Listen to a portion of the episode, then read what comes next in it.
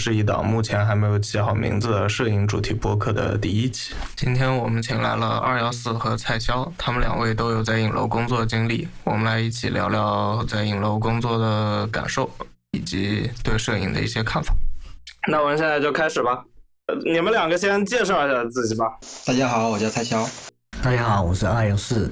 你们大概讲一下，就是你们为什么来，然后做了什么？我去年九月辞职之后，呃，我的想法就是自己拍照、拍写真赚钱，但是拍自己拍写真需要会修图，但是我不会，然后我就辞职去做修图师了。一开始的时候做淘宝的，后来觉得淘宝没什么技术含量，做了两个月辞了之后，我就去了影楼。基本上就是初衷就是为了学修图吧。那二幺四呢？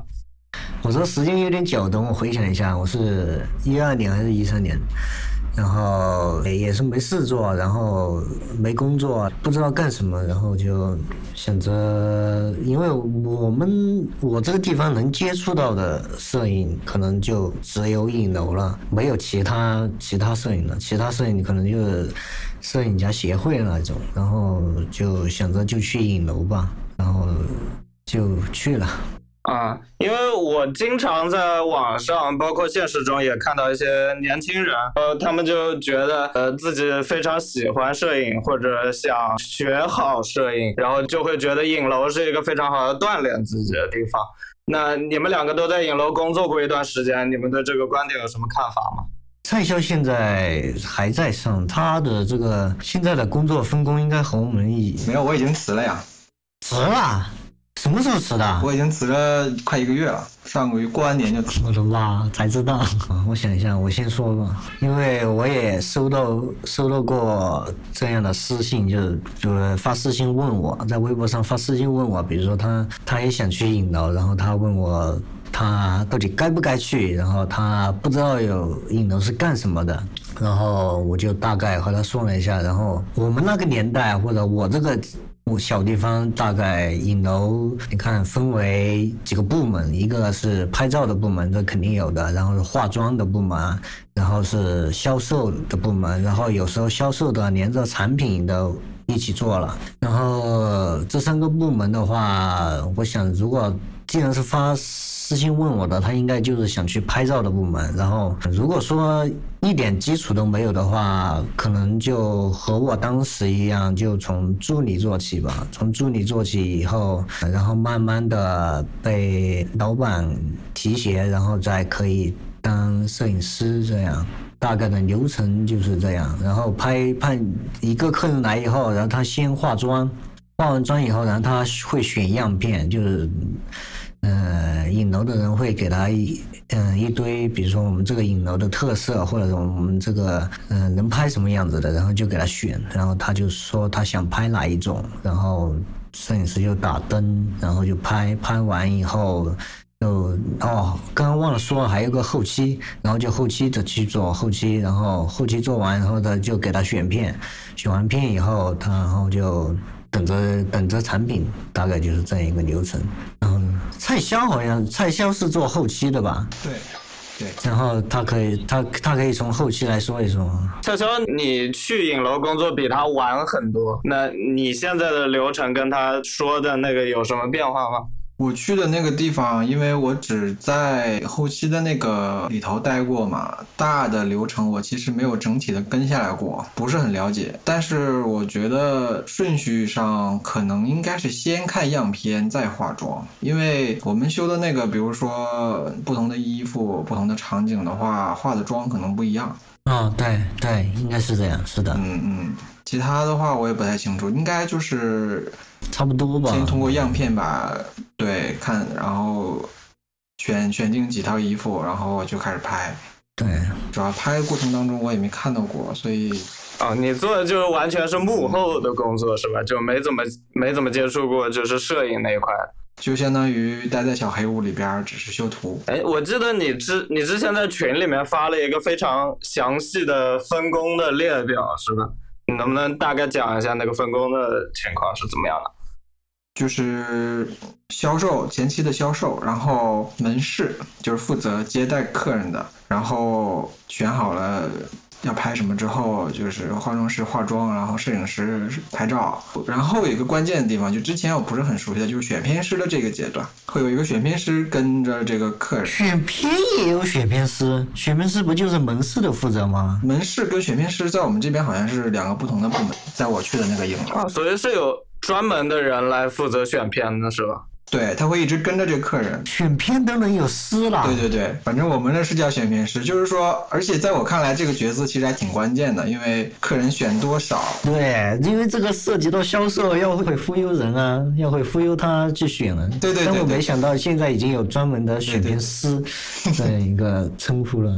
以前我们就是就是做门市的，就接待客人的就负责就顺便就选片了。嗯，它的不同影楼称呼也不一样，而且我们这边其实都不叫修图师。你说到这个称呼，我就想聊一下，比如说你进影楼就会给你起一个绰号，对吧？对对对对对因为他不太不太喜欢原你原来的名字对的，每个人每个人都需要起一个艺名，你的艺名是什么？潇潇，潇潇这个都是自己给自己取的。之前在淘宝的时候，大家都这么叫我，我就顺便沿用过来了。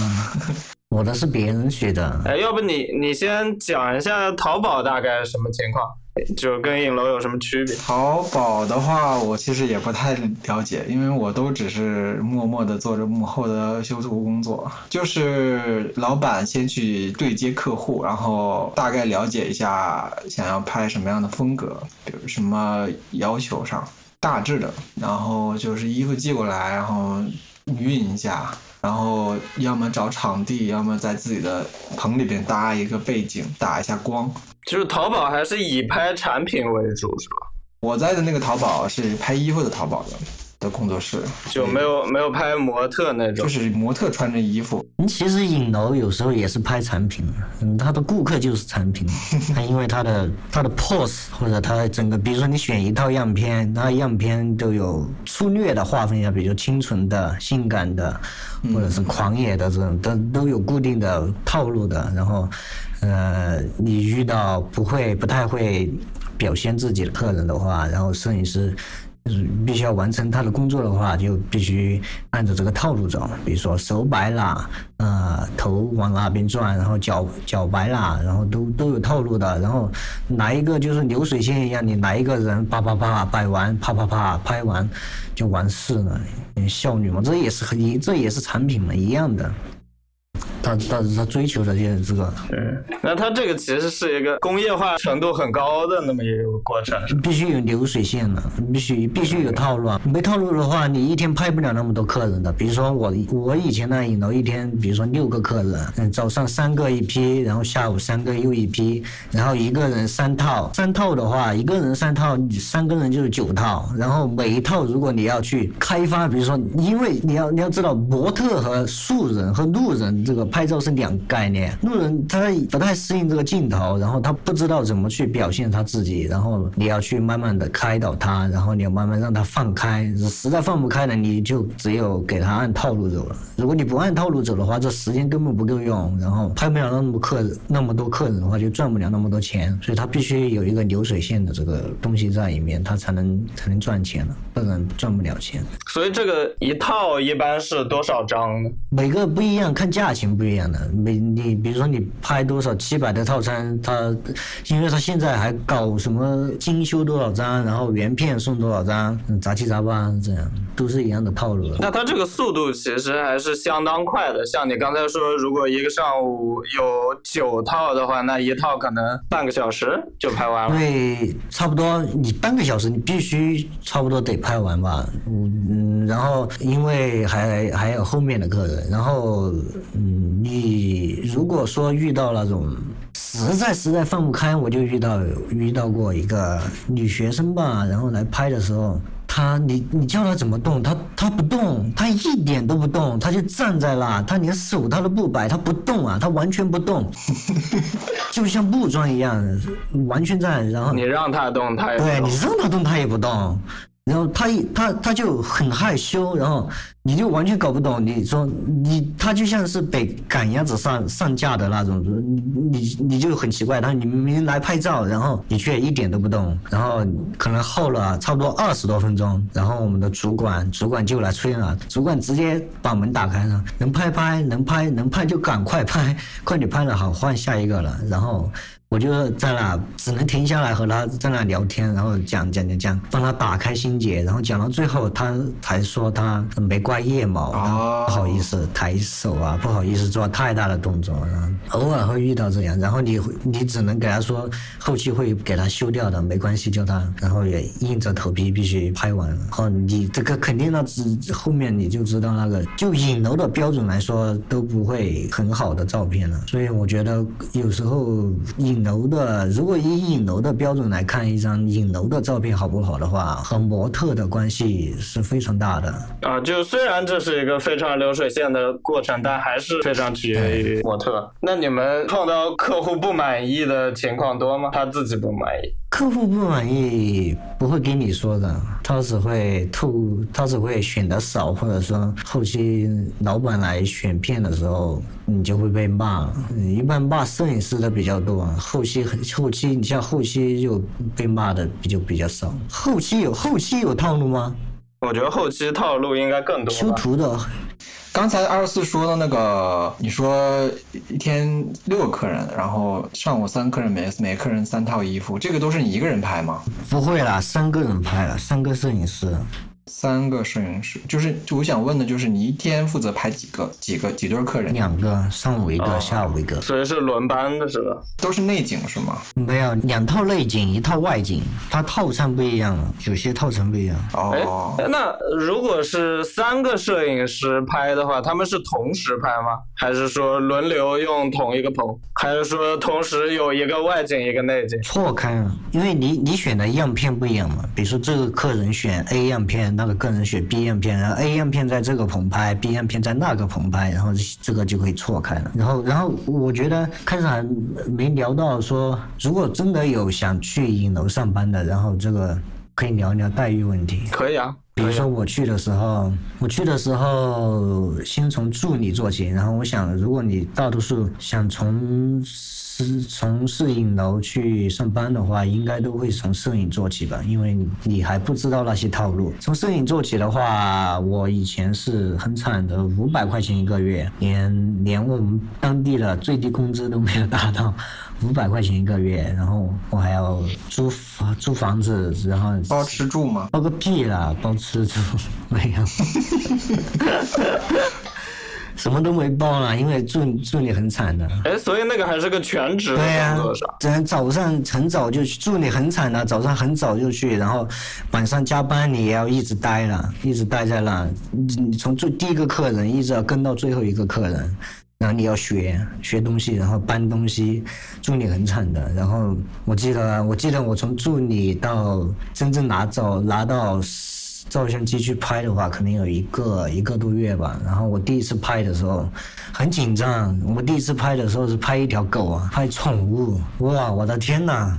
没有，就因为影楼就是不管你什么人来着，你开钱都就可以拍嘛。然后他想他想给他的狗，他想给他狗拍一套嘛，然后就就拍了，然后就叫我上叫我上去。我的天呐，一来就是这么高难度的。他可能以为宠物比较，老板可能以为宠物比较简单，一上去那根本不听你的，那狗根本不听你的，你要自己去找了。我拍二十分钟，我觉得我的汗全全是汗，天呐，太紧张了。一开始就会很紧张，然后干助理干两个月以后，然后加工资了，加到八百多了。然后可能现在现在工资很高了，现在应该没有我那时候那么低了。然后后面你当上摄影师的时候就会有提成了，也就是说客就涉及到除了你的固定固定工资以外，然后就涉及到客人的选片，他多选一张，摄影师可能多提一份钱，然后后期也提一份钱，然后门市也提一份钱，全都从除了他套。套餐以外的，他另外多加的这个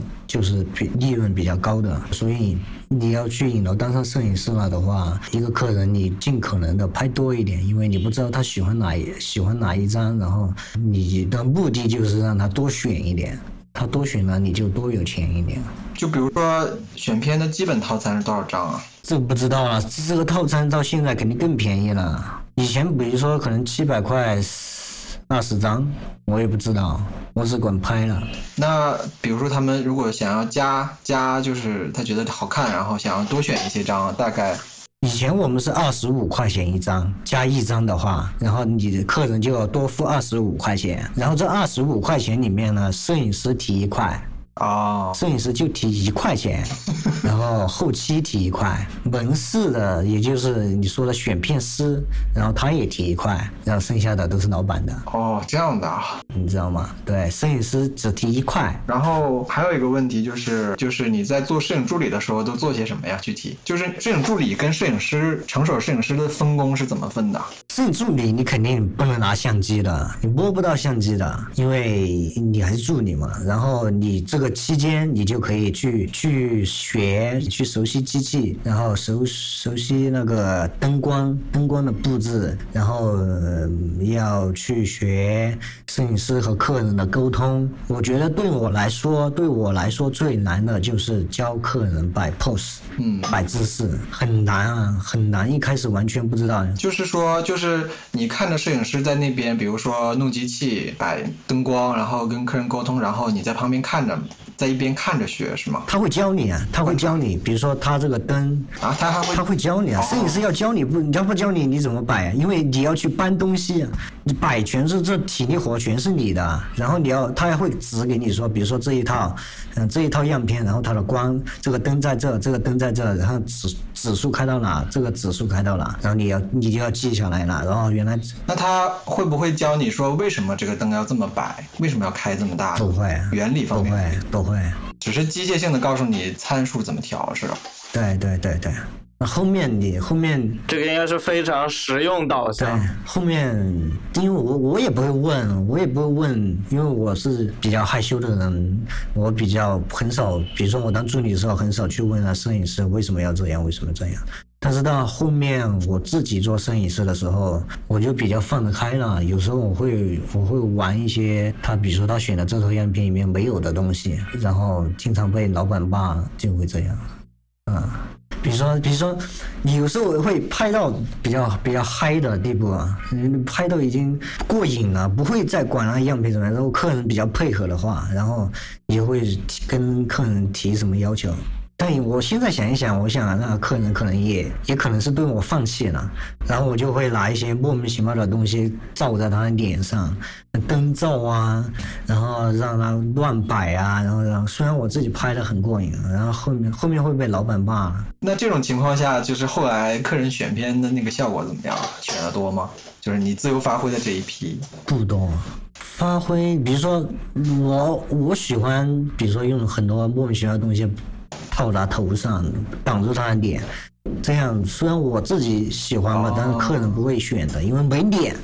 影楼很重要的一个东西就是要有脸，然后把他脸挡住以后，然后他肯定不会选，对吧？然后有时候，嗯，我想一下，有时候我后面我就开始玩那个长曝光，在影在他在他的那个样片的套餐内，比如说他样片的这一套灯光内。比如说，然后我会给他弄一个长曝光，然后换一些莫名其妙的东西印在照片上，这样，然后这个效果还比较好了，选的人比较多了。哎，所以一般是拍多少张选一张呢？这个概率就不好说了，就看看客人。所以以前，以前我就说，我就说，我记得我以前说过，说影楼摄影是一个。流水的工厂，然后没有创意的一个这么一个东西。然后后来我最近想了想，就后面我自己自己自主嗯乱搞的那些东西，其实也不能说没有创意吧，因为但是很多影楼的摄影师怎么说压力比较大，因为选片要增加客人选片，这个压力比较大。然后加上我比较幸运，比较遇到那种比较容忍我的客人。然后如果一般的摄影师的话，可能。不太敢越轨去进行一些比较自我的一种，在套餐上、在样片上进行二次创作，是吧？我觉得还是比较少，因为压力还是比较大。但是可以有了，可以有这个东西，这个东西是可以有的，只要你遇到比较好的客人、比较好的老板，还是可以有的。然后这个影楼的这个，呃，如果你二次创作比较新的东西的话，我觉得影楼这个效果就已经超越影楼，它已经不是影楼了。影楼在我心目中就是还是很刻板的，还是很流水线化的。然后它再往高一点走，可能就是一一一些商业摄影，一些时尚摄影。然后你如果有自我的主义在里面的话，可能就是比较好一点的商业摄影或者时尚摄影。我觉得首先就是很多在影楼工作的人，他们自己也未必就特别想从事创意性的工作，有些人可能就只是。找一份工作糊糊口，这是为了糊口，对吧？嗯，我觉得要糊口的话，还是有其他比较更多其他比较好。首先，你还是要对对摄影感兴趣，对吧？你摄影感兴趣了，自然你就会去想有自己的想法，有自己的想法。但是在影楼这个地方比较难难发挥出来，因为有很多限制，但也不是没有啊。所以我就鼓励说，如果真的像像有发私信问我说，觉得应不应该去影楼的话，我觉得，如果你对相机不熟悉，这第一点；第二点，如果你最近的生活比较困难，没钱，需要解决温饱问题，然后你又对摄影比较感兴趣，我觉得你是可以去的。然后你去了以后，你千万不千千万不能让影楼的这个体制腐蚀掉你，你不能在原地踏步，你你不能只满足于样片，嗯，那个模板的拍摄，你还是要有自己的东西出来。我觉得这个比较像命题作文吧，就虽然你不能挑你的拍摄对象，但是在这个框架里面还是可以有自己发挥的空间的。对。因为有时候不一定看样片的，比如说有些沟通能力比较好一点，他就会自己去问顾客。你想在画底妆的时候，就会去问顾客，你想拍什么样的，你想走哪一种风格一点。这在这个基础上，摄影师就可以自己发挥了。如果他没有指定样片的话，可以自己发挥的。但是我觉得你在。即你你如果在影楼上班的话，你必须要对时尚或者是商业摄影必须要感兴趣，必须要有有一点涉猎，必须要去看一些商商业或者杂志。以前我们在的时候，老板就会买很多时尚杂志让我们看，就参考里面的风格之类的，或者拍摄方法。嗯，对。所以就是你在你在做助理的那那几个月时间，包括后来当摄影师，平时除了上班时间之外，你都还看一些其他的。呃，那些杂志吗？或者是在网上看一些其他东西吗？之前会了，我因为我是一个对那个时尚或者商业摄影不怎么感兴趣的人，所以自己一直在那拍的话，你心里心里面就会有疑惑了。你嗯，这这就是全部的摄影了吗？这就是我所能够达到的全部的摄影了吗？虽然我拍的也不是很好啊，然后让我觉得可能还有其他形式的。嗯，除了这个我现在搞的影楼摄影，除了网上的那些小清新以外，肯定还有别的其他种类的摄影的形式的存在。在，但是你那时候不知道嘛，然后你就会去上网去看嘛，就会买书嘛，然后就你就会接触的越来越多嘛。所以你最主要的就是还是要对摄影有兴趣。你如果没兴趣的话，那你肯定就不会想知道那么多了。所以就是你并不是说对于商业摄影或者时尚摄影感兴趣了，然后才去的影楼，对，而是没办法再去。对对，因为我不知道还能干什么呢？对于我们这种小地方的人来说，你不知道摄影还意味着其他东西呢。但是你刚才不是说你得。对生意有兴趣的，然后你才去影楼嘛。然后或者说你得是就是奔着赚钱的目的才去影楼嘛。那感觉你既不是对于对那种生意有兴趣，然后又不是因为为了赚钱才去的影楼。那为什么你选选择去？所所以我辞职了。要不我还在那干呢。然后还有个问题哈，那是不是就是说你拍照相机操作的那种基本的技术方面的，都是你当助理那段时间学的呢？就那之前是零基础。之前完全不懂，之前我都没数码相，之前数码相机都不太能播啊，不太不太摸得到，因为很贵。跟我们那个年代来说，就是那段时间就是在影楼里边自学，自己去研究那个相机怎么用。对。因为没有机会让你拍嘛。然后还有一个关键的问题就是，老板是看你怎么看到你觉得。现在可以了，你可以让你拍个，即使是拍个狗，就是说他怎么判断你现在到了可以拍拿相机的程度了呢？还是说到了两个月就可以呢？嗯，那我从头开始吧，然后再给一些想去影楼上班的人一些建议，我分享一下。我当时是去我们省城嘛，我们小地方的影楼，我觉得都不太行。然后我去了省城，然后我也一个人生地不熟的，然后然后我们有一条街全是影楼，就那种属于商业聚集区吧。然后一条街全是影楼，全是拍婚纱、个人写真的。然后我就从街的这一头拿着我自己以前拍的东西放在 U 盘里面，然后一家一家一家的去问你们需不需要助理，然后。其实很多家都不会都不会去看你拍的怎么样的，他不在乎的。然后我就问到我上班的这一家，这个这家的老板就比较年轻嘛，也是年轻人。然后他，就看了我拍的东西，然后他就觉得，他就觉得基本的影楼的意思还是有的。然后你对照片是有要求的，你对照片是有感觉的，就这个意思。他你你不能拿随便拿你手机日常随拍的那种去不行的，你还是要选一些你觉得比较有风格的，然后拿给老板，我就去拿给老板看，看了以后，然后他就就决定录用我嘛。录用以后，然后从摄影做，从助理做起，助理做起以后，因为我胆子比较小，我太容易紧张了，比较害怕。然后一般来说，从助理到摄影师，你学的。快的话一个月就可以了，但是当时我搞了快两个月，我才做到摄影师，因为有一个比较难的东西就是你要。当时之前我就说了，要你要记，你要去记那个摆 pose，然后一这个是普通人基本上接触不到的。什么样的 pose 好看，他的什么什么人的角度，你要去帮他找他的角度，要去学会掩盖他的那个缺陷之类的种种，然后这就比较难。然后你还是助理的时候，老板会叫你偶尔去拍一些客人，或者他觉得不那么不那么难拍的客人，不那么重要的客人。你懂我意思吗？或者是美团的之类的，他就会叫你上。所以团购还是会被歧视的。学生啊。对学生美团的，他就会叫你上的，然后这个时候你就要把握机会了，把握机会你就要拍好，拍好以后他会看的，因为我们老板隔两三天就他就会调这几天的片子来看，因为我们老板也是摄影师，然后他就会调来看，调来看以后他会给你指出你哪些地方不行，哪些地方，然后就会开会，开会就会如果你拍的好，然后他就会让你晋升了，你拍的不好，他会让你再多待一段时间。所以那个时候你唯一的实战机会就是刚才你所说的这种在影楼里偶尔遇到这。种好拍的，然后对宠物啊，小孩团购的这种，小孩应该也不是特别好拍吧？但小孩无所谓啊，你懂吗？家长有所谓啊，家长有所谓，但他嗯，怎么说？我们那我们那个地方拍那种个人写真比较多，就是很多美女这样，然后美女的要求就比较高了。你如果去拍美女，拍的不好，小孩的话，反正怎么拍都差不多。小孩怎么拍他都好看，你懂吗？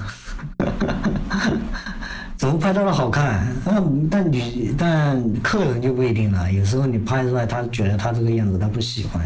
那摄影师拍完之后，这个照片就直接交给修图的人，就后期的那一部分是吧？蔡潇，要不你来讲一下？不是，嗯，就我的感觉，就是我所在的这个影楼是一家比较大的影楼，而且是在杭州的嘛，也算是业界比较先进的、走在前面的那种角色的影楼吧。然后规模也比较大。然后你说摄影师拍完之后，非常细节的我不知道，但是大致的应该是摄影师或者是选片师先大致的调一下颜色，然后拿给，这是我猜测的啊，拿给客人。选片师陪着客人来选，挑出个一般来说至少有最少的话也要十几张吧，最多的话一百张左右吧。差这么多？平均比较多的是三四十张、四五十张的这种是二十张到四十张应该是最多的比重上。这个一般是取决于他们的套餐呢，还是取决于就是拍摄质量？一般都是四套衣服。四个场景，就是我在的那那个地方。我的意思是，就为什么在几套衣服都差不多的情况下，片的数量会差这么多？就是从十套到一百套都有。我觉得这个涉及到非常多的因素，非常非常多，每个环节都有原因，然后都有影响。比如说客人觉得满不满意，然后主要就是客人满不满意吧，我猜。啊，就如果他他特别满意，说就这几张了，那可能就会给你们的少一点。对，而且不同的摄影师拍的那个水平也不一样。还有就是客人当天状态或者天气什么的，如果是外景的话，还有选片师的这个能力吧，我觉得都有吧。还有就是就是选完了之后嘛，也没有到我们手上，选完了之后是暂存在一个地方，然后调度的负责调度的那个同事来给我们分配，具体怎么分配的我也不知道，反正他会按一定的节奏吧，把这个东西分配到每个修图师的身上，就是根据你们每个人手上的工作量之类的，然后来把它摊给你。那一般一套都是由一个人来修的吗？还是对，就是相当于一个修图师负责就是客人跟到底，那还比较正常，跟我想象的差不多。那到你们手上一般是怎么一个流程？到了我们手上之后，他的那个单子上面，客人会有一个基本的修图的要求，比如说修瘦一点儿。哪里注意一点，有个大致的不太多几句话的那种要求，然后我们就根据那个那个就是我们的指导。还有就是拿到我们之前，其实我们还有另外一个小组提前修一组片子给客人，那个也是我们的一个指导，就给他们看一下大概风格嘛。对，也是就是我们修图的是一个参考。然后就是大致上，因为都是有样片的嘛，就是一套一套衣服的那种，有样片就基本上就按照那个样片的参考来接近样片就可以了。对，但要求应该没有那么高。那这个里面有有什么特别困难的地方吗？嗯，接近样片其实只是一个怎么说呢？目标。或者是说基本要求，但实际上不太能够接近样片，因为拍摄的条件或者是模特不一样。就是样片实际上是一个很理想的状态拍出来的，实际上在给客人拍的时候，不会投入那么多的成本去达到样片的那个质量，就前期拍摄就不太可能达到样片的那个质量。然后模特上样片都是专业的模特嘛，表现力跟那个客人肯定也不一样，长相就更不用说了，所以说最终离样片的那个水平还差蛮多的。样片是他们找专业的模特专门统一拍出来的，嗯，我觉得是这样。对我们以前有。些样片是选比较朋，甚至是摄影师的朋友长得比较好看的，甚至还有专业的跳舞的，或者是一些长得比较好看的大学生啊。那有没有这种情况？就比如说某一组客片拍的特别好，然后影楼就拿它来当样片了？有，嗯，你你遇到表现比较好的客人，就就会问他一些，是吧？因为嗯，其实，在摄影棚拍照，其实。是比较过瘾的事情，因为你遇到一个好的模特、好的客人的话，很过瘾的。其实光是感受那个按快快门的频率，你就很兴奋了。然后如果说你再遇到一些表现好的，你会有一种幻觉。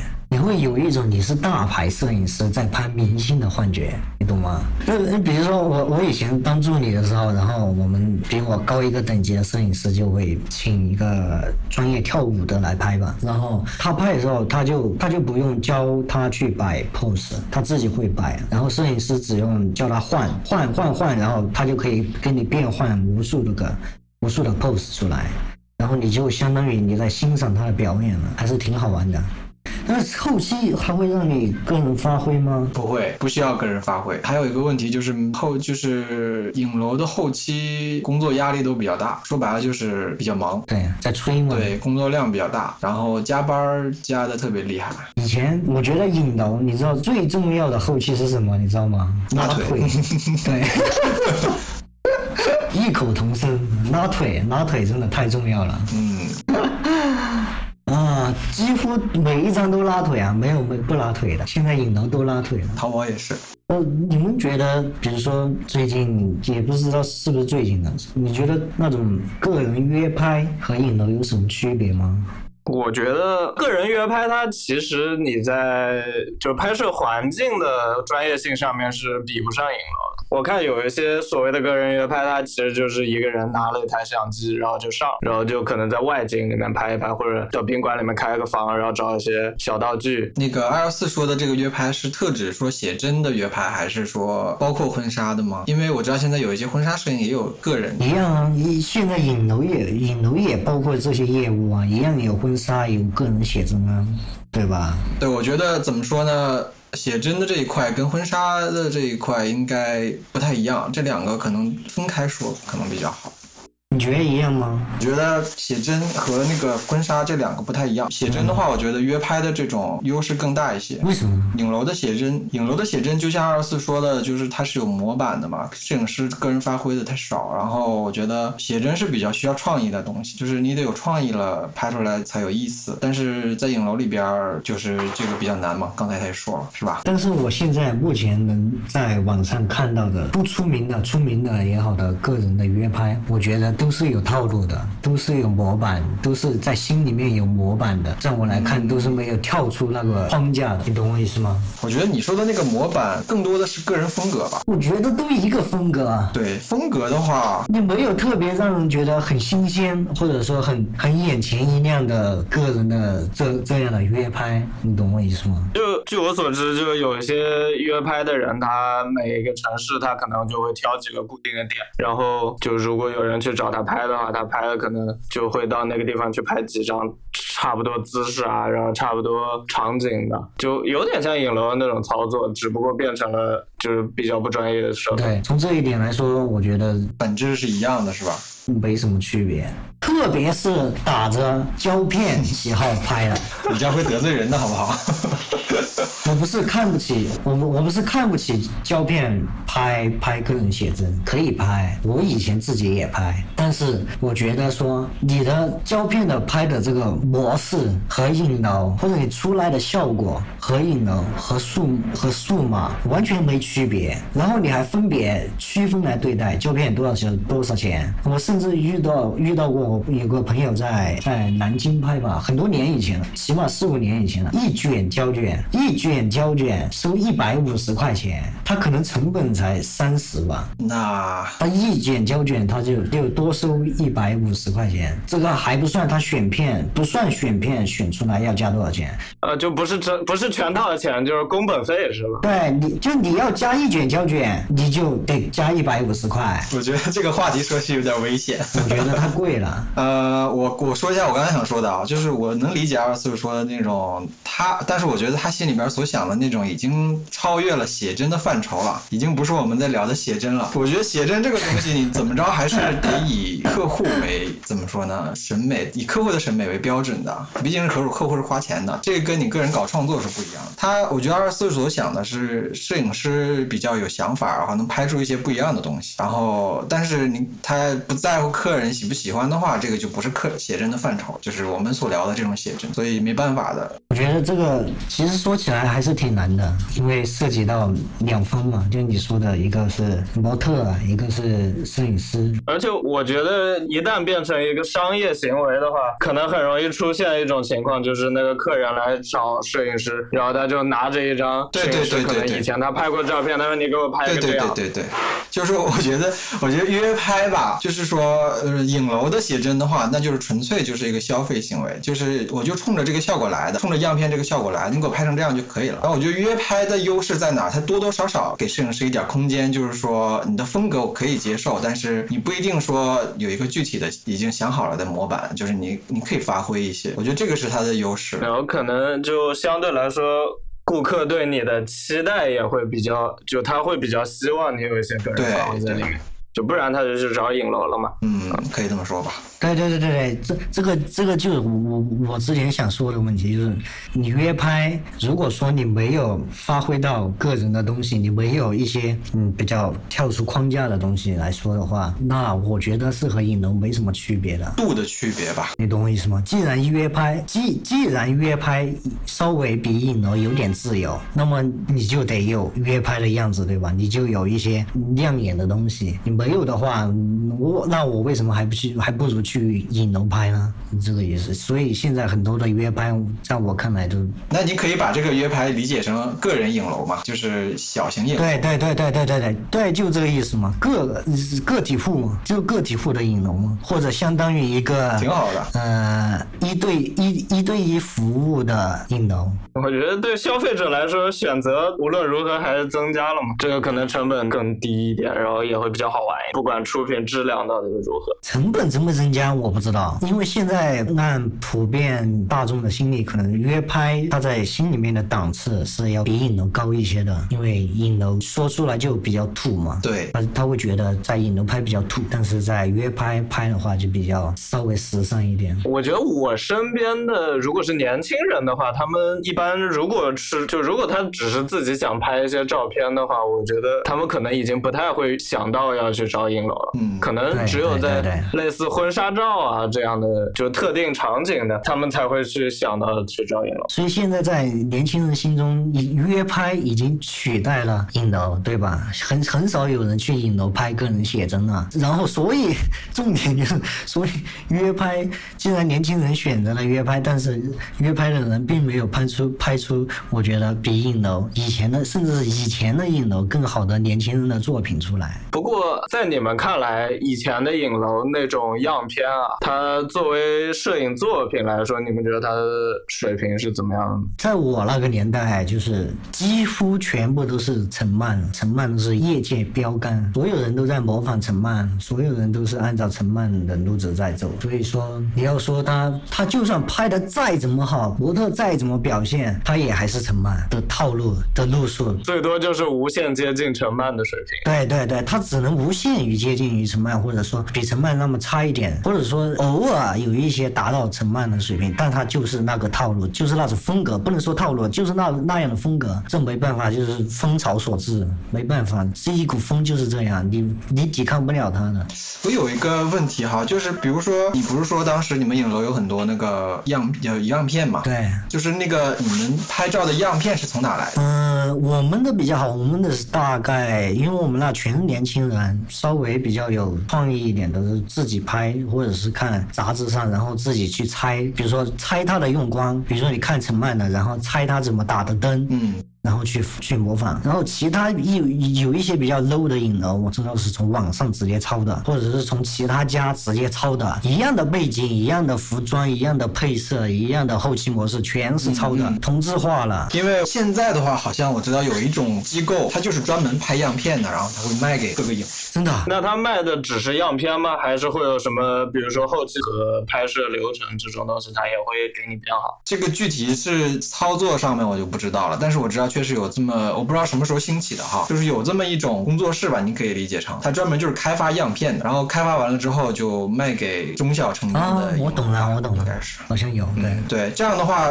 顶楼它就省去了开发样片的成本你本。说这个，我就要说，我就要说，我为什么当初离开影楼，有一点就到到后期嘛，我已经是摄影师了，然后老板就叫我们大概有三个、四个摄影师吧，让我们开发自己的样片，你得拍一套样片出来。这不是挺好的吗？然后，因为以前我都是这，这就是我说的，你要对时尚或者对商业摄影有兴趣，你懂吗？哦，像我这样几乎没有兴趣的人，哇，我的头都快爆了，怎么拍啊？因为你要我给你 A 样片上给你加一点二次创作，那没问题，我可以随便来，我可以给你来十几样不重复的，没问题。因为大概服装造型或者说是呃怎么样的那种时尚的内涵都已经确定了，然后你现在要我从头给你一个服装，给你一些看起来甜甜美也好，什么样的风格，我重新给你定义的话，太难了，太难了，太难了！我的天呐，你又不能去抄，然后你要自己去开发。如果真的是对时尚或者对商业摄影不感兴趣的人，你真的太难了。所以我是觉得说，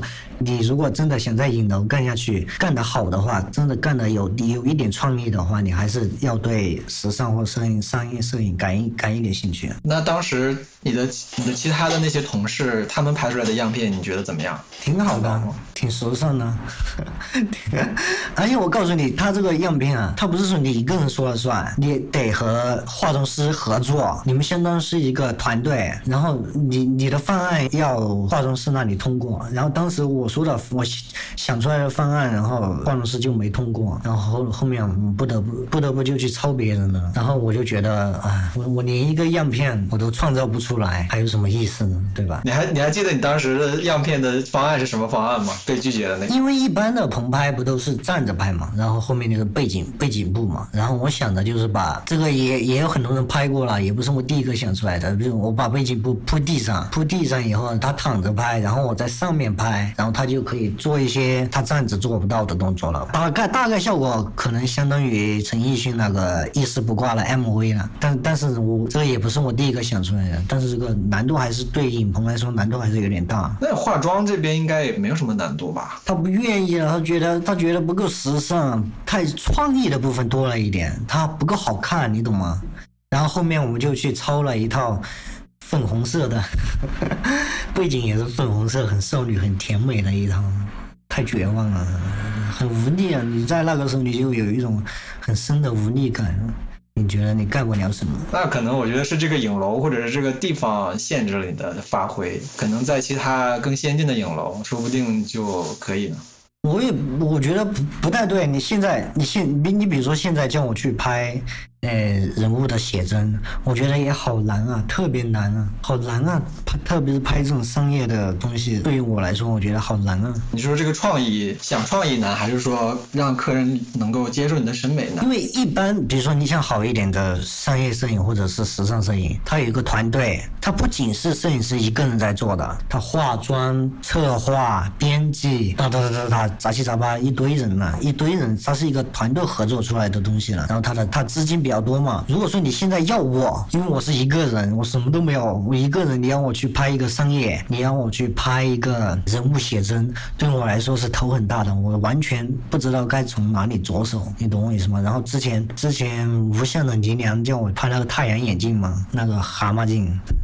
太折磨人了，我的天呐！就是你觉得身边的资源不够支撑，还是说想创意想创意不好想，还是想创意不好想？因为你必须对自己要求比较高，你必须要觉得你心里面要达到达到某个点，至少要有某个值个值得看的点，然后你要达到这个点，你觉得你才拿得出手，要不然你都拿不出手，对吧？然后对面的商家他可能不他可能不在乎你的这个点，他他可能要的是精美，要的是细致，要。要的是商业的、时尚的氛围，要的是高大上的东西。但你在我这里，找不到这些东西。我觉得可能就像我们刚才说约拍，他迟早也会碰到这个问题。约拍的话，因为大大多数情况下就是一个人或者两三个人。那像你刚才说，像这种，如果你要拍人的话，那你像化妆啊、前期筹备啊，那如果你是一个人的话，不太可能你所有的东西都擅长。在约拍这种体量的话，就注定你最后拍出来的东西很难是一个很成熟的东西，就它肯定在某个方面上就是比较青涩的。一般这个约拍一般会，如果你不会化妆的，没有没有配有化妆师的话，一般会要求客人自己带妆，对，或者说是自己带自己带服装，自己带衣服。那客人的水平就更加不可控了嘛？我觉得服装或者是什么，对，可能我我对我自己要求比较高吧，我觉得。不是特别重要，因为一张好的照片来说，如果你不是拍拍衣服的，拍人的话，也是比较好看比较重要，整体比较好看比较重要吧。穿穿什么其实都可以变得比较好看，穿什么不重要啊。对我我是是就是从艺术的水平，我是同意你的说法，但我说的是就是个人写真作为一种商业模式的话，那你不可能不考虑这些问题，对吧？对，我所以我觉得我之前说的还是要求还是太苛刻了。可能我在我在用，比如说上田一言他们那种水平来衡量我所看到的约拍，可能要求太高了。因为我对自己要求也很高，因为我希望我拍出来能够达到某种水平。如果我达不到的话，可能我就不想拍了。所以我看到其他人拍出来如果不怎么好看的话，我还是觉得有点失望。我们为什么没有一个比较好一点的，毕竟商业摄影的？呃，像上田一彦啊，或者这样的人，森川生啊，我觉得你说的更像是荒木经惟吧？对，对，一样的，一样啊。我们为什么没有这种人？不一样吧？一样啊，为什么？我觉得荒木经惟的那种写真怎么说呢？你就真的已经不是我们讨论的这个写真的范畴了。对，你可以把它描述成人像摄影吧。我觉得你去找荒木经惟给你拍照的话，肯定也不会抱着一般的那种甲方的心态去找他吧。基本。本上你如果去找他拍的话，不管他拍怎么样，你都要用了，对吧？你不管，你不会，你不会管他拍的好不好了。哦，对了，我还想说，对，就是现在大家的约拍，嗯，其实还有一个比较失望的是，你会看到很多比较知名的摄影师的影子，比如说你会看到很多人拍出来，像很很明显就看到他在模模仿，比如说任航的东西，对吧？然后你一些你很你他你你我一看到他那个人站那里，那一堆人在那，那衣服穿在那，那那个角度那构图在那，我一个一我一眼我。就看出啊，这个横浪修的，你在模仿横浪修，对吧？或者说咋着你在模仿上田野。你觉得这是好好的现象吗？还是不好的现？我不知道，应该算好了吧？就我觉得，如果大家会有意识去看一些好的，然后他们知道什么是好，去做一些模仿的话，我觉得这也算是一个比较健康的。就只要他不直接抄。但有一些就已几乎已经到直接抄的地步了，很夸张。我觉得，在我来看，在我来看，我觉得很夸张。在我来看，我是绝对不会呃付你钱，然后。好，让你。给我拍这样的东西，这也算是一种信息不对等吧？因为很多去找他们拍的那些客户，他自己可能并不会了解这么多摄影师嘛，他可能就觉得哦，你拍的挺好看，他也不一定会去了解。这个在我看来，我觉得是摄影师一种比较偷懒的行为了。那不是啊？为啥不是？我觉得不能这么说。你比如说，那影楼里边按样片来给每个客人来拍婚纱，那动作都是一样的，但是我不觉得有什么问题啊。婚纱不一样，你不能不你不能用婚纱和个人。写真比啊，你不刚刚说的吗？我觉得婚纱的可变的范围太少了，因为它始终有一种仪式感，或者说它必须得，首先它必须得穿婚纱，对吧？光是服装这一点，它就很大的限制了。它和个人写真能的可变的范围，真的是比起来，婚纱就太窄了。但你再怎么拍婚纱，它必须得是婚纱照，你懂我说的意思吗？你再怎么拍婚纱照，它必须还得是婚纱照，它必须得有婚纱照的那个功能在，要不然它就不是婚纱照了。如果说之前几年不是很流行，像陈小春或者和和应采儿那种婚纱照嘛，很随意是吧？蹲在路边，蹲在路边抽烟那种，但他还是婚纱照，他还得穿婚纱穿西装。你如果说不穿婚不穿西装不穿婚纱去拍的话，那叫情侣写真。这个时候我想插入另外一个话题了，就是那我想问你就你你在你当时的那个影楼里头拍的婚纱，比如说三套衣服都是穿着婚纱的吗？没有，对吧？没有，但他那个套餐，他那个套餐叫婚纱，然后你如果一直穿婚纱的话，他可能觉得有点无聊，他要穿便服或者是穿情情侣服。你但是你挂在家里的婚纱照，你拿出来挂着充当婚纱照这个功能的，他绝对不会是穿便服的，或者是穿情侣服的，他一定是穿西装和婚纱婚纱的。对吧？没人会把一个放放大，你放在家里挂着，象征婚纱照这个意义的。然后他是确实穿着情侣服的这个东西，没有吧？那然后我我在修图的时候的一个感觉就是，现在至少有一半一半的比重吧，就是不穿婚纱的。比如说四套衣服里边有两套是不穿婚纱的，至少。所以说就是这种非正式的这种类似于情侣照的这种，在婚纱照的套餐里边已经占了至少一半以上的比重了。所以给我的感觉就是现在现在的婚纱照其实。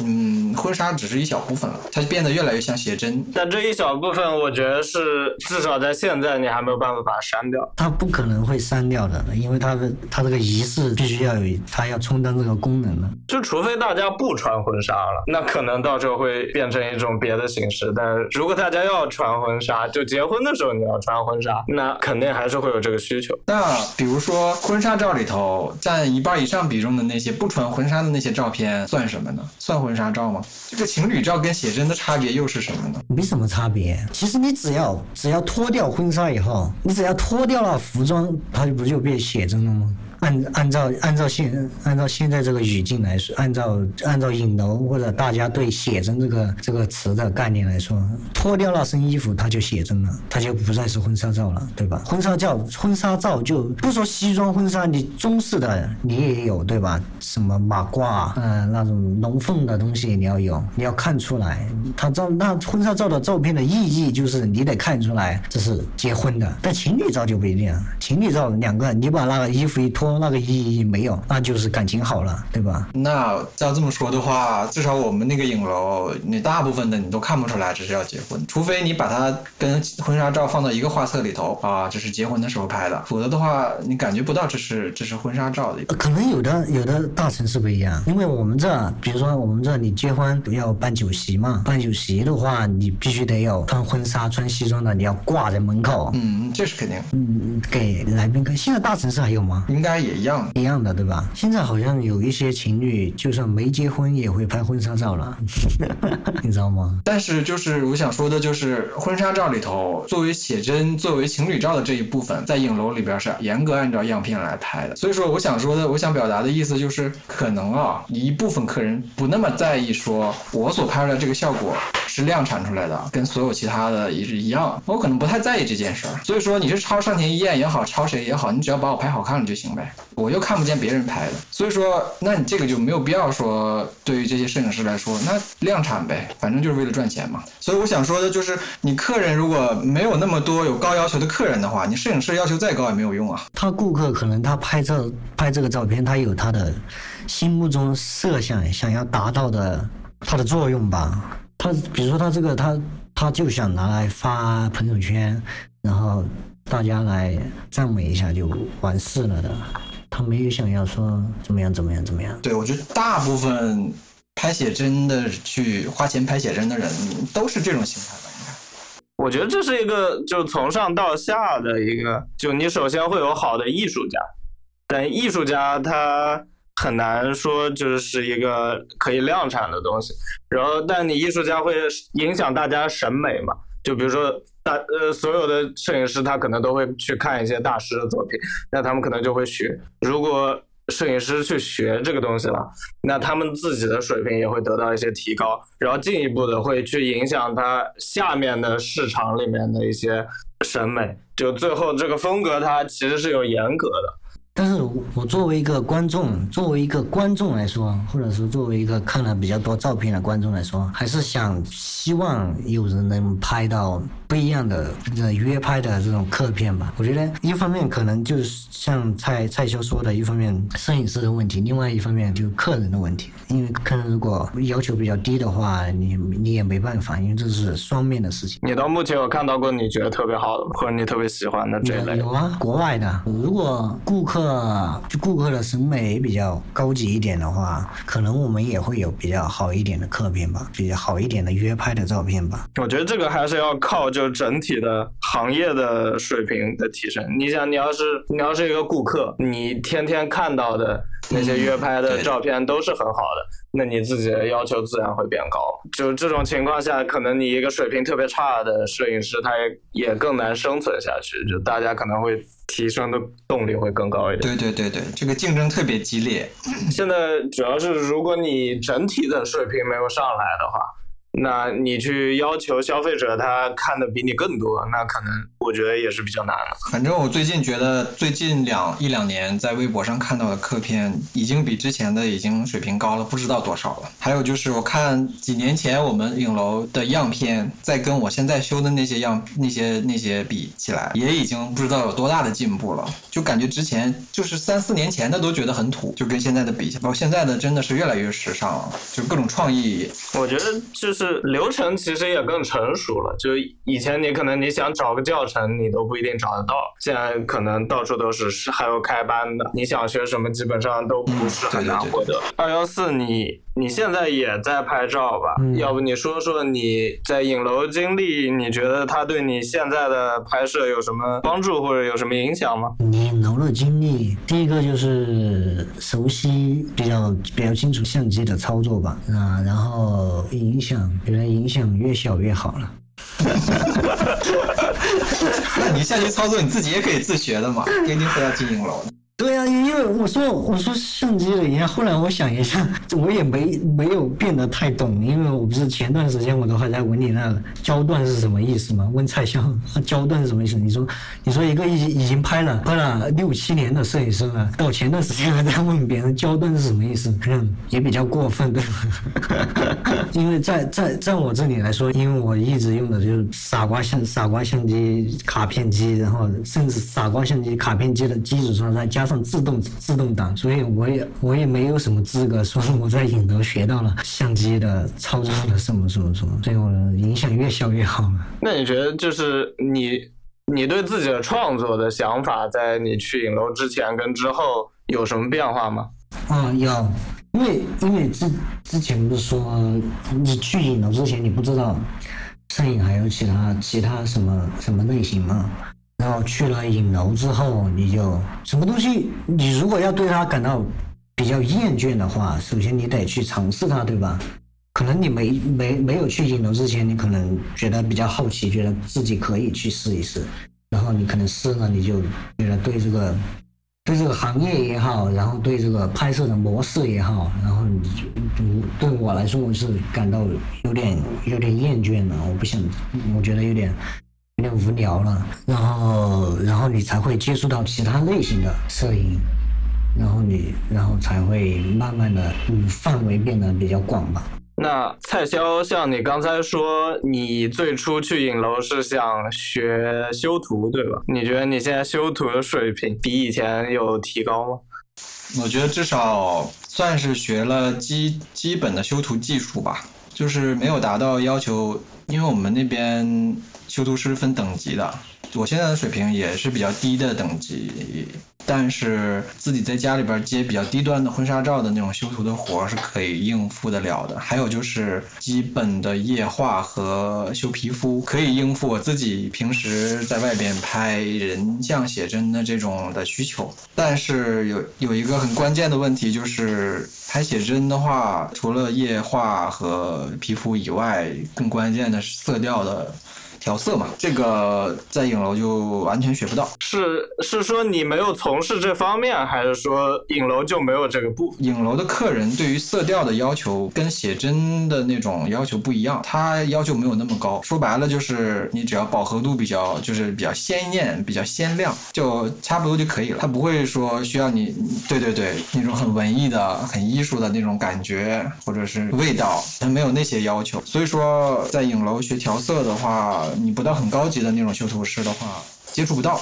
不需要你调整颜色，包括比如说我现在我在那待了两个月嘛，前期的导片都是我们我们组长帮我导。导片的意思是，就是从 RAW 格式导到 JPG 来修图的那个步骤，就是先要先大致调一下颜色、曝光之类的，就这一步都是他帮我来做的。就是助理的阶段，就是比较新手的阶段，就是这一步都不需要你自己来做，因为你把控不好嘛。所以你们是要就是先从 RAW 调一轮，然后变成 JPEG 之后再调一轮，不是说所有都是在 RAW 上面操作。调到 JPEG。之后就放到 PS 里边修了，之前呢是在 Capture One 里。你们两个要不要讲讲你们现在在做什么？就是跟摄影相关的那些事情。你先吧。现在还在拍我的新照片、新系列，然后就拍照、拍照、拍照。就你现在是作为一个独立摄影师是吧？算吧，虽然我也不知道独立摄影师是什么意思。独立独立摄影师是什么意思？就你，你肯定不是一个图库摄影师哦哦，你这么说我明白了。对我以前一直一直很疑惑，比如说你是约拍界的，约拍界的，比如说你自己的名头是一个独立摄影师，那么你独立在哪呢？哪方面独立啊？为什么说自己是独立摄影师呢？怎么算独立摄影师呢？你懂吗？那你你这么说我就理解了。我觉得这就是一个劳务关系嘛，就比如说如果你在影楼上班，那你就不是一个独立摄影个体户对吧？个体户摄影师。对对对对对对。我现在也算个体户摄影师，但但你说呢？比如说那什么图库摄影师，这个这个我就能理解了。这样他们说自己是独立摄影师就能理解了。以前我就不太能理解，说你独立摄影师，但是你的作你的作品到处都能看到抄袭的影子，你哪独立来呢？是吧？你独立在哪呢？嗯，现在你说，比如说他和他和某些图库摄影师或者某些机构摄影师这样独立的话，这个独立摄影师就就成立了，就没问题，OK 了。你叫自由摄影师可能比较好一些，也可以叫自由摄影师嘛，对，有点那感觉，有点装的感觉是吧？对，我觉得自由摄影师比较好一些，自跟自由职业者差不多吗？到蔡修说了，你没说完呢？我不是说完了吗？我每天就拍照，其他没事。就是还在进行摄影项目了。对对的，还在做项目。那那我有点好奇，你你的收入是一般，你的收入来源是？几乎没有，除了有一点一点点稿费，其他没有收入。基本上是走一步看一步。然后如果以后走不下去了，可能我也回影楼了。你会你会考虑去再去影楼工作吗？如果我真的没钱。钱了的话，应该应该会回去，因为其他我也做不了。嗯，蔡潇呢？啊，我的话没有什么具体的项目，但是会朝着拍人像的方向努力吧，能收费赚钱的那一种。因为你自己对它感兴趣，还是？对，还有就是你不是做了很多媒体项目？媒体项目，哎呀，那么那么说的话，这个平行竞争太多了，其实都处在都处于搁浅的状态。比如说之前还在还做翻译，还有好多没翻译完的，然后做的那个摄影学习笔记那个网站嘛，也处于停滞的状态。我感觉，我感觉你好像对那种科普性质的或者面向初学者的这种媒体项目很感兴趣。我一开始知道你应该是中国摄影选择，后来是懵懂期。也不是说喜欢吧，就是觉得可能国内这方面比较欠缺。所以填补一下空白的那种感觉。我来说，可能就是比如说像中国摄影选择，或者说蔡肖做的萌动期，可能你比如说我，我以前在影楼的时候就没有这个东西，对吧？来扩展我的眼界，或者说是回答我的疑惑，或者是给一些批评的建议之类的，或者是介绍一些其他形式的摄影，没有。所以我觉得他这个所谓的科普类的东西，就如果说也就是。我们聊的影楼这个主题，如果说有人现在是在影楼的，然后他除了影楼的拍摄，自己还在做项目也好，或者日常也还在拍照片也好，然后他想尝试另外一种形式的摄影，他就可以关注这个东西，或者是他可以从这里吸收一些东西，这样让他有路可走。要不然像像我以前无头苍蝇乱乱撞，还是比较费力的。还有一个就是初衷，还有一个初衷就是觉得国内。关于摄影的那种关于摄影的基础知识吧的文字资料不是特别的充分。比如说，你要是想对摄影感兴趣，想要学摄影，不是说技术方面的啊，其他方面的，就是你能接触到的文字资料，就我们来，就我们现在来看啊，比如说买书，你能买到的就是若干本四山大道的传自传，荒木经惟的自传就没了。桑塔格那本也在国内应该也卖了不少，偶尔能有几本别的。对我说的就是技术以外的，就是跟摄影有关的文字资。资料其实创作层面的，反正技术以外所有层什么都可以。但是除了这些经典著作以外，就是感觉。比较少吧，反正就是觉得能看到的文字比较少，所以就想填补一下空白的这种感觉。其实图片都无所谓的，图片的话到网上随便一找，各国的知名摄影师作品都能找得到，虽然并不是很好，你想找还是能找到一些小图。但文字的话，真的做的人比较少，我觉得。现在的话，就是公众号这些年兴起之后，有超多的那种聊摄影或者是。普及摄影相关那种知识的公众号和帖子越来越多，但是质量还参差不齐吧。但是量非常大，我觉得这个基本上就是，然后所有这些就是做那个摄影学习笔记的初衷，想填补一下这种比较高质量的摄影相关的技术以外的中文资料的空白。然后我想，其实播客这个形式啊，跟文字实际上本质是一样的，就是都是说嘛，都是文字，都是语言，都不是图。所以说差不多，觉得就是播客，你比如说，如果你找摄影师写一篇文章，或者你拉一个摄影师，你来跟他录一期播客节目，我觉得播客可能人的成分会更大一点。就它里面有更多除了文本之外的信息，因为如果你如果你写文字的话，你那个文字其实就是你是可以不停的改的，然后你甚至会有编辑，对吧？那你播客不也可以剪辑的吗？那你播客也可以编辑。但播客你基本上还是一个在口语的状态，你不太可能，你不太可能是写完稿子念的。如果是对谈的话，而且播客更轻松一点，相对来说。对，我觉得这个是最关键，因为吧，普及基础知识这种这种事儿，如果它不是盈利为目的的话，真的没有人愿意做这个东西的。所以。说越轻松越好了，我觉得播客还挺好。要不最后再讲一个，现在年轻人如果他想找到一份影楼工作的话，他应该做什么？我觉得第一点是你得先看自己适不适合，自己的性格适不适合。我觉得在影楼做摄影师，就像刚才二四说，他性格比较内向，可能不太擅长跟客人打交道，这种其实不太适合在影楼做摄影师的。